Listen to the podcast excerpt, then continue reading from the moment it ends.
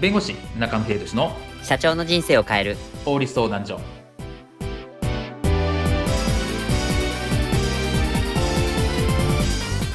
こんにちは弁護士の中野秀俊です。こんにちはアシスタントの堀内隆です。この番組は IT 専門の弁護士中野秀俊がこれはすぐに使える法律主に企業法務の知識を分かりやすくお伝えする番組です。よろしくお願いいたします。はいでは今回のテーマは AI vs 著作権文化庁の発表から見える国の考えとはです。はい、えっと、今回のテーマはですね、あの、2023年12月に、あの、文化庁が発表した AI と著作権の考え方について素案という、あの、この PDF のリリースが出ております。こちら、あの、概要欄にも貼っておきますので、ぜひこちらもご覧いただければと思います。で、まあ、AI、生成 AI で、こう、いろいろなものが作れたり、いろいろなものを学習して、新しいものを生み出したりするっていうところっていうのは、もう皆さんご存知だと思います。とはいえ、その元となる、例えば作品にも当然著作権があるものでして、じゃあその著作権あるものを読み込ませて、そしてそれ出したものは、じゃあその作った人のもの、まあどちらの作った人のものか、元の人なのか、それとも生成 AI を利用して作った人のものなのかっていうところっていうのを判断とか、まあこういったところ、あとはそういったものを悪用して、いわゆる犯罪行為とかに使われてしまうんではないかといういろいろな懸念もあります。で、今回はですね、前半後半に分けてですね、まあ、最初は AI 開発、それからこの学習段階についての、いわゆる法律的な見解。で、後半では生成 AI をこの利用する段階における、まあ、いわゆる法律と解釈について、このあの AI と著作権に関する考え方についてのところをもう少しこうクローズアップしていきたいと思います。はい。では、まず前半の部分なんですけど、この AI 開発、えっ、と、学習段階における、この、いわゆる著作権の考え方についてっていうところなんですけど、あの、この、まず AI を利用して、あの、どういう時にこの使用して良いのか、そして、えどういう時だったらこれ使用が NG になるのかっていうところをちょっと教えていただけますでしょうか？はい、そうですね。まずその、まあ、今この、えご紹介いただいたですね、この素案というのが、まあ、2023年の12月20日ですかね、に文化庁の方から出されていますと。はい、でこれは、えっと、昨年の6月ぐらいに、えー、文化庁から AI と著作権の関係というのが発表が出されて、当時はセミナーとかもされて、まあ、それが分かりやすいよね、みたいなところで結構話題になってたんですけど、まあ、それをまたちょっと深掘りしたというか、より具体的にこういう場合は著作権侵害になるんじゃないか、こういう場合はならないんじゃないかといった形で、えー、出されたものですというところなんですね。で、えーと、これがまあ出されるのが今2020年の2月とかになるのかなっていうところはあるんですけど、えっと、まだまあ本決まりじゃないというか、一応素案で、はいまあ、これからパブリックコメントといって、まあ、今やってるんですけど、まあ、皆さんから意見を聞いて、最終的にまあまとめるガイドラインみたいな形でまとめる、その案の段階ですと。いうところはあるので、まあ、今のところですね、こういうふうに国は考えてますよといったような形になりますと。なので変更される可能性がありますというところなので、まあ、変更されるときは、まあ、この番組でもお話ししようかなといった段階のお話という前置きを置いた上で、はい、まずその AI の開発とか学習する段階でですね、はい、そのじゃあ AI を開発するときに、いわゆる他人のコンテンツまあ、このネット上にあるものだとか、まあ、本だとか、そういったものを読み込ませて、まあ、学習データみたいなものを作る必要がありますと。はい。その時に他人のコンテンツを勝手に使うというところなので、いわゆる著作権が問題になってくるんじゃないかということなんですね。ありますよね。はい。そうなってくると、じゃあ使えないの？学習データを作るときに他人のコンテンツ使えないって話になると、全部自分でやったこと自分のデータしか使えないってなるとかなり限られてしまって、うん、有効な生成 AI が作れなくなっちゃうよねっていうところになるわけですと。はい。で、じゃあ日本の法律、著作権法はどうなっているかというところなんですけど、より情報解析としての使用は、これは例外的に権利者の許諾がなく使っても OK というふうにされていますと。情報解析としての使用については、その権利者、著作者の、えっと、いわゆる許可なく使用しても大丈夫ってことですね。そうですね。なので、まあ、あの、情報解析が何なのかって、これ話し出すと長くなるので、ちょっと省きますが、こういうような AI の学習データとか読み、えー、学習データを作成するために、えー、読み込ませる、他人のコンテンツを読み込ませるという場合については、これは原則 OK という話になりますと。なので、まあ、そこをまず明らかにしているというところなんですね。はい。で、ただしというのがまあ付けられてまして、はい、ただ、どんな場合でもいいかというと、そんなことはないと。で、この表現で言うと、まあ、著作物に表現された思想または感情の享受を目的としない利用行為。これは原則として利用することが OK だよというふうにされてるわけですね。享受を目的として利用しないことってことですか、はい、そうですね。で、えーと、これは OK とされている。逆に言うと、享受を目的としてまあ、思想または感情ですね。著作物に表現された思想または感情の享受を目的とする利用行為は NG っていう形になるわけですと。なんかちょっと難しいですけど、なんかその思想とかその感情をこう誰かにこの与える目的とかそういったのがダメってことになるんですか？あそうですね。で、まあ、すごく簡単に言うと、はいえーと例えば、元のコンテンツが何か分かる形で利用作成する行為は NG という形になるんですね。例えば、はい、ポケモンを読み込みます。はい。はい、ポケモン大丈夫ですかね？ポケモン今人気だし、はい、僕はポケモン好きということがあるんですけど、はい、これからポケモンが出てくるんで、皆さんついてきてくださいって話なんですけど、まあ、ポケモンいますよね。はい、今多分千何百体あるらしいんですけど、はいはいはい、ポケモンを読み込みますと。そして、自分のオリジナルのポケモンを作ろうみたいな話になりますと。これって要するに元の著作権の、まあ、利益を享受してますよと。つまりポケモンという作った人がいて、はい、それを新しいポケモンを作るために、その生成 AI を作っている。うん、こういう場合は NG ですよ。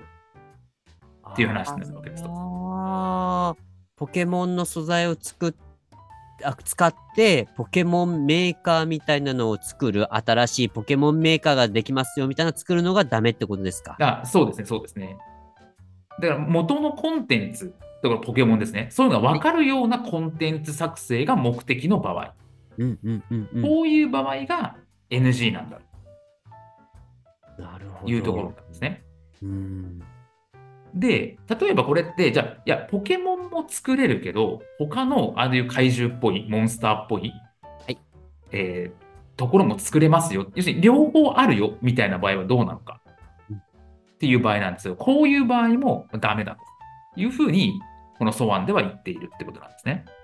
要は、あのー、その怪獣とかじゃなくても、結局ポケモンが作れるから、ポケモン素材があの含まれるからっていうことになるんですかね。あそうですね。で、その元のコンテンツというものが分かるような形の作成が目的、プラス他の、えー、その元のコンテンツだと分かんないような目的もあるという併存している場合ですね。はい。その場合でもダメ。つまり、その元のコンテンツだと分かるようなものを生成する目的があるのであれば、他にどんなものがあろうが、それはですね、ダメだよというふうに言っているという形ですね。なるほど。あらかじめこの抜け道みたいなのを作らないように、ちゃんと前もって、あの、まあ、ガードしたっていうか、そんな感じの印象ですね。まあそうですね。で、じゃあ、利用目的が曖昧な場合、まあ、これってすごく分かりやすいですよ。ポケモンメーカーを作ろうみたいな形で、ポケモン動かしてるって、まあ、それはダメだよねって話は分かるんですけど、はい、まあ、そんな分かりやすい時点あんまないと思うんですよ。そこまで勇気がある人っていうか、はい、そこまで堂々と著作権侵害するとあんまりないと思って、はい、いや利用目的がこれ曖昧な場合、なんか、ポケモンっぽいのも作れるけど、いや、でも怪獣メーカーって言われればそれはそうだなみたいな。まあ、実際の問題になる例っていうのはそういう例だと思うんですね。まあ、そういう場合どうなのかみたいな話になると、あのまあ、結論としては具体的事案に応じて目的を判断するみたいなことが書かれている。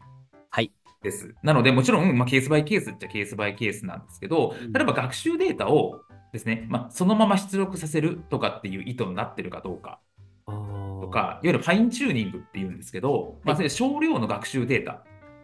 で、えー、とその出力の、なんだかな、少量の学習データから、まあえー、そそのまま、えー、出力させるような仕様になってるかどうかとか、うん、まあ、そういったことを判断しましょうと。はそういったことで言われているという形になりますと。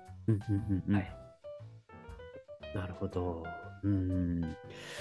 まあ、そういったところがやっぱりその判断基準になるなというところになるんですけど、で、もう一つこの、あれですよね、この著作権者に対しての、この、なんかその作ったものが、その著作権者のなんか元をこう、なんかこう、いわゆる汚すと言いますか、その犯す行為もこれダメなところになるんですよね。そうですね。先ほど言ったように、まあ、情報解析は OK だよというふうにしてるんですけど、うん、ただ、やっぱ元の著作権者の利益を不当に侵害するようなものはダメだよね。はい。というふうに言ってるんですね。はい。で、まあ、これ具体的な例とかがかなり出されているので、4つぐらい例があって、はい。出されてはいるんですけど、例えば、アイデアをですね、えー、たくさん出させる行為はどうなんだとかですね、いろいろ出されてるんですけど、まあ、アイデアの大量生成というものについては、これは原則 OK というふうにされていますと。アイデアの生成は OK？はい。例えば、えーと、じゃあ漫画のコンセプト10個出してくださいみたいな感じとか。ああ、はい、人を感動させるストーリーのコンセプトを10個出してくださいみたいな。うんうんうんうん。ということで出させて、それを出させるみたいな話。っていうことになると、まあ、これ、あの、アイデアと著作権みたいなところでもお話したかなというふうに思うんですけど、はい、基本的にアイデアというものに関しては、著作権で保護されませんというところなんですね。なるほど。まあ、そもそも著作物ではない。表現物ではないので、はい、こういうアイデアでとかですね、まあ、これビジネスアイデアも含まれるんですけど、はい、こういうアイデアでとかですね、ということに関しては基本的に著作権の範囲外なので、これアイデアの大量生成は OK でしょうと。うんうん、ただ、例えば作風とか画風、これも基本的にはアイデアなんですね。あ、作風も画風も、これアイデアになるんですね。そう、そうですね。なのただ、例えば、この作品群に共通している作風、画風というようなものがある場合、これは、はい、まあ、アイデアじゃなくても表現物になっているんじゃないかというふうに言われていますと。へ例えばですね、えっ、ー、と、わかりやすいというか、ところで言うと、足立光さん。はい。皆さんご存知ですかね、タッチとか。タッチのね。H2 とか、まあいろいろあるんですけど、はい、足立光さんの漫画って言われると、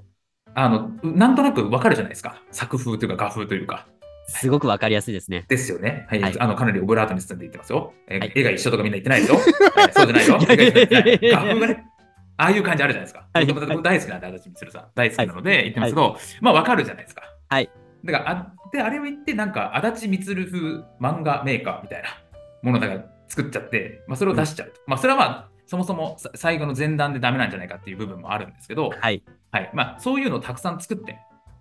でそ、そういうのを作れるようなものが出てしまうみたいな話になってくると、これはダメだよねっていう、そんなイメージかなというふうにますね。まあそうなりますよね。もう露骨ですよね、そこまで来ると。まあそそれレベルの話であればあれですけど、基本的にはアイデアといったものに関しては、はい、そこはまあ大量生成も OK だよねというふうにされている。なるほど。はい、あとはデータベースの著作物ですね。まあ、データベースなんかにすると、これについては基本的には利用していいんだけれども、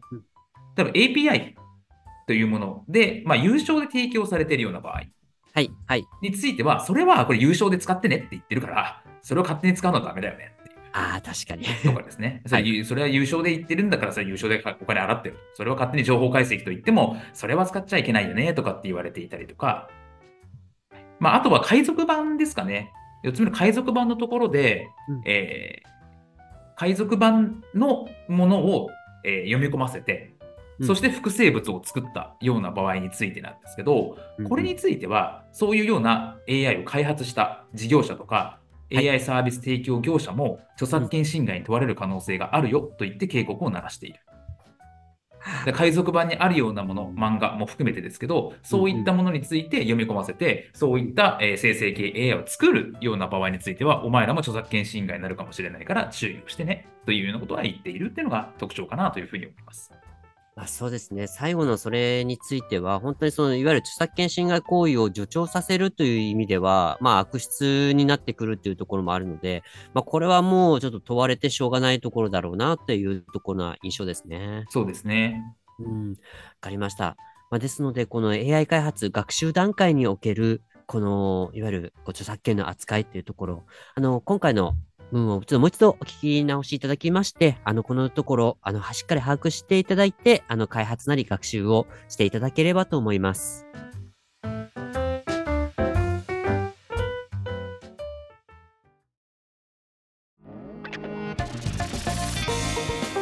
今回の弁護士中野秀俊の社長の人生を変える法律相談所はお役に立てていただけましたでしょうか？企業活動において気がつかないうちに違法になっていることやちょっとした法律の知識があれば一気に打開できるそんな法律のエッセンスをご紹介していきますのでこの番組をフォローいいねをお願いいたします。よろしくお願いいたします。ではまた次回をお楽しみに。ありがとうございました。ではまた